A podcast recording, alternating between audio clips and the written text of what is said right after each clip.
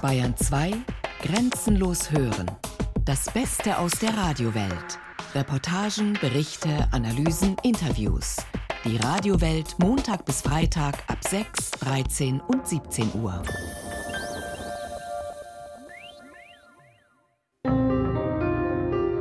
Die GBW bleibt bayerisch. Die wollten, dass wir rausgehen. Da verlieren viele Leute gutes Geld damit. Die Akte GBW. Ein bayerischer Wirtschaftskrimi. Wir haben Mieter kennengelernt, die unter Bauarbeiten leiden und bald mehr bezahlen müssen. Wir haben aufgedeckt, dass die rund 30.000 Wohnungen, die die Bayerische Landesbank 2013 an ein Bieterkonsortium unter Führung der Augsburger Patrizier verkauft hat, heute 28 Investoren gehören. Investoren, die sich hinter einem komplexen Firmengeflecht in Luxemburg verstecken. Und wir haben gefragt, ob die Bayern LB und die Staatsregierung eigentlich wussten, an wen sie da verkauften. Das Finanzministerium schreibt uns, Nähere Informationen über die Gesellschafterstruktur und das dahinterliegende Firmenkonstrukt lagen beim Verkauf nicht vor. Die GBW-Mieter, wie diese vier Rentner, reagieren entsetzt, als wir ihnen zeigen, wohin ihre Miete fließt. Die wollen irgendwie praktisch verwirren, dass man gar keinen Überblick mehr ja. hat. Und äh, das wird ja, das irgendwo alles verstecken. Und wir zahlen. Ja, wir zahlen. Wir zahlen. Genau.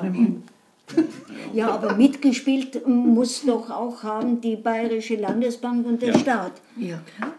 Es gibt an dieser Stelle der Recherche noch viele offene Fragen. Wer steckt hinter dem Geflecht? Wer profitiert und verdient mit? Und wie lief das Verkaufsverfahren? Wir treffen einen, der mitgeboten hat, für sieben bayerische Kommunen, die am Ende den kürzeren zogen. Münchens früherer Oberbürgermeister Christian Ude. Der GBW-Verkauf wird für mich ein Thema bleiben, bis wir die ganze Wahrheit wissen. Ich bin fest davon überzeugt, dass das noch nicht der Fall ist. Auch Christian Ude hat in Sachen GBW also das Gefühl, bei weitem nicht alles zu wissen. Und das stimmt. Bisher wurde das GBW-Drama immer so erzählt. Die Bayern LB verzockt sich in den USA und übernimmt sich mit dem Kauf der österreichischen Hypo Group Alpe Adria. Der Zusammenbruch droht, er wird durch eine 10 Milliarden Euro Finanzspritze von Bayern und dem Bund verhindert. Die EU-Kommission sagt, das gehe nicht und bringt ein Beihilfeverfahren auf den Weg. Mit einem Kompromiss wird das eingestellt. Die Bayern LB soll bis 2019 ihre Schulden an den Freistaat zurückzahlen und ihre Bilanz halbieren. Also muss die Immobilientochter GBW weg. Ende der Geschichte. Aber so einfach ist es nicht. Glaubt man der Staatsregierung, hat die EU-Kommission gesagt, was genau die Landesbank verkaufen muss, nämlich auch die GBW. Stimmt nicht, heißt es Ende 2013 aus Brüssel. The commitment to divest uh, GBW was not made by the Commission, it was put on the table on the Bavarian side. So the bank, in other words, has proposed this commitment and it was not a demand by the European uh, Commission. Der Sprecher des damaligen EU-Wettbewerbskommissars Almunia, Antoine Colombani, stellt klar, die Landesbank selbst habe die GBW auf die Verkaufsliste gesetzt, nicht die EU. Bayerns Finanzminister Söder aber sagt schon vorher, im Januar 2012, wir haben an der Stelle ja nie den Wunsch gehabt, es zunächst mal zu verkaufen. Äh, die Landesbank muss aber im Interesse des Beihilfeverfahrens sich von den Dingen trennen, die für eine öffentliche Bank nicht notwendig sind. Das wäre ein Wohnungsunternehmen. Wichtig ist vor allem dieser Satz. Wir haben an der Stelle ja nie den Wunsch gehabt, es zunächst mal zu verkaufen. Stimmt das? Wir spüren ehemalige GBW-Mitarbeiter auf. Wir schreiben Briefe, mailen, führen Dutzende Telefonate und bauen Vertrauen auf. Dabei zeichnet sich ab, dass die Bayern LB 2008 schon einmal versucht hat, die GBW zu verkaufen. 2008? Das war deutlich vor der Krise der Landesbank, vor dem Rettungsschirm und ganz klar vor dem Beihilfeverfahren der EU, das ja von der Staatsregierung immer als Grund für einen Verkauf angeführt wurde. Wir haken nach, immer wieder. Und trotzdem dauert es Monate, bis ein früherer GBW-Manager sich dazu durchringt, uns ein Interview zu geben. Ein Interview, das vieles verändern wird. Weil der Manager nicht erkannt werden will, nennen wir ihn Max Müller und stellen das Gespräch nach. Wir waren eigentlich ganz schön überrascht, dass es schon mal einen Verkaufsversuch gab. Davon wusste eigentlich niemand, mit dem wir gesprochen haben. Das war 2008, ein sogenannter Dual Track. Da hat die Bahn LB geplant, ihre Anteile zu verkaufen. Es ging um zwei Dinge. Entweder einen Börsengang mit vielen kleinen Aktionären oder einen Investor finden, der das Gesamtpaket kauft. Und weil das erste nicht funktioniert hat, hat man eigentlich immer diesen großen Investor gesucht.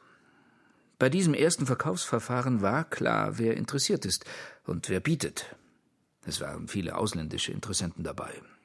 Ich kann mich vor allem an Cerberus und Blackstone erinnern. Und natürlich die Patricia. Darauf haben wir das ganze Jahr hingearbeitet. Daran kann ich mich deshalb so gut erinnern, weil es eine Urlaubssperre für die Sommerferien gab. Das kam nicht gut an. Stichtag für den Verkauf war Mitte September. Mehrere andere Ex-GBW-Mitarbeiter sagen uns wie Max Müller, dass es schon 2008 einen ersten Verkaufsversuch gab. Das war bislang nicht bekannt. Im Wohnzimmer eines prominenten Politpensionärs lösen wir mit dieser Nachricht großes Erstaunen aus. Christian Ude, 2008 nicht nur Münchens Oberbürgermeister, sondern auch Präsident des Deutschen Städtetags, fällt fast vom Stuhl. Haben Sie davon mal gehört? Also das höre ich in der Tat jetzt zum ersten Mal. 2008, das sind ja mehrere Jahre bevor jedwede Diskussion begann. Vor allem ist auch den Kommunen niemals mitgeteilt worden, dass diese Möglichkeit überhaupt bestehe oder erwogen werde. Nein, also 2008 ist ein Datum, das ich heute zum ersten Mal höre. Der Verkaufsversuch scheiterte. Aber wohl nicht nur an der Bankenkrise und den Problemen der Bayern LB. Max Müller, der ehemalige GBW-Manager, erzählt, dass die GBW gerade erst kleinere Gesellschaften geschluckt hatte und noch nicht attraktiv genug für etwaige Käufer war. Die Bayern LB brach den Verkaufsversuch ab. Die Bieter können sich darüber nicht gefreut haben. Denn wie wir im Laufe der Recherche lernen, kann die Teilnahme an einem solchen Verfahren gut und gerne drei Millionen Euro kosten. Wir fragen Max Müller. Wie war da die Reaktion? In der GBW hat das das Personalkarussell in Gang gesetzt, und die Bieter waren nicht glücklich. Von der Patricia kam ein sehr scharfer Brief an die Bayern LB, in dem die Landesbank scharf angegriffen wurde. Man habe Millionen investiert in Berater, und jetzt sei es nicht zum Verkauf gekommen. Können Sie sich denn noch an diesen Brief der Patricia an die Bayern LB erinnern? Ja, sinngemäß, dass diese hohen Investitionskosten verpufft sind und dass man den Schaden ersetzt haben möchte. Wir stoßen auf immer mehr Fragen. Drohte die Patricia der Bayern LB womöglich mit rechtlichen Schritten? Wurde ihr ein Entgegenkommen signalisiert? Wir wissen es nicht. Niemand äußert sich dazu. Nicht die Patricia, nicht die Landesbank, nicht das Finanzministerium, nicht die Staatskanzlei. Alle unsere Fragen zu einem Verkaufsverfahren 2008 bleiben unbeantwortet. Wie ging es weiter? Von Herbst 2008 bis Ende 2011, erzählt Max Müller, wurde die GBW für einen Verkauf fit gemacht. Verkaufshindernisse wurden beseitigt, der Datenraum war top. Spätestens im April 2012 aber wussten alle betroffenen GBW-Mitarbeiter, dass die Bayern LB ihre Aktien in einem Bieterverfahren verkaufen wollte. Denn damals mussten sie eine Verschwiegenheitserklärung unterschreiben, die BR Recherche vorliegt. Darin heißt es, die Verpflichtung zur Geheimhaltung umfasst auch sämtliche Informationen, die sich auf die an der Transaktion beteiligten Bieter und auf die Tatsache ihrer Teilnahme an der Transaktion beziehen. Brisant ist, dass von Bietern die Rede ist. Ein Bieterverfahren? Im April 2012? Damals wird zumindest offiziell noch mit den Kommunen über eine exklusive Übernahme verhandelt. Von anderen Bietern oder Investoren aus der Privatwirtschaft war damals keine Rede.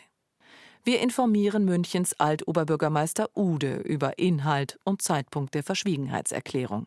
Wie bewerten Sie so dieses Mosaiksteinchen? Also es ist nur ein Mosaiksteinchen, aber ein sehr aussagekräftiges. Es zeigt einfach, dass man versucht hat, Hürden aufzubauen, damit eine kommunale Lösung nicht äh, zustande kommt. Im April 2012 glauben die Kommunen noch, sie könnten die Wohnungen mit Hilfe von Partnern übernehmen. Finanzminister Söder selbst hatte damals unter anderem die Sparkassen als Partner der Städte ins Spiel gebracht. Die Sparkassen werden uns später wieder begegnen, allerdings in einer zweifelhaften Rolle. Aber auch die Patricia macht sich weit vor dem bekannten Verkauf Hoffnungen und geht auf Partnersuche. Eine Sparkasse in Nordrhein-Westfalen bestätigt uns, dass sie von der Patricia bereits im Herbst 2011 eine Anfrage als GBW-Investor bekommen hat. Wusste die Patricia mehr als andere Interessenten? Hatte sie durch den ersten Verkaufsversuch einen Wissensvorsprung, einen Wissensvorsprung, den wir erst ans Licht gebracht haben? Immer mehr Fragezeichen. Einige Antworten bekommen wir geschenkt. An einem Abend im Juni 2016 liegen zwei dicke braune Umschläge vor der Haustür. Der Inhalt hat es in sich. Es sind geheime Unterlagen des Münchner Stadtrats. Sie betreffen die Verhandlungen rund um die GBW. In den Anlagen sind viele Kopien von Briefen der Bayern LB, der Staatsregierung und streng vertrauliche Beraterunterlagen. Und das ist nur die Vorgeschichte eines undurchsichtigen Deals, bei dem einiges darauf hindeutet, dass die Kommunen an der Nase herumgeführt werden.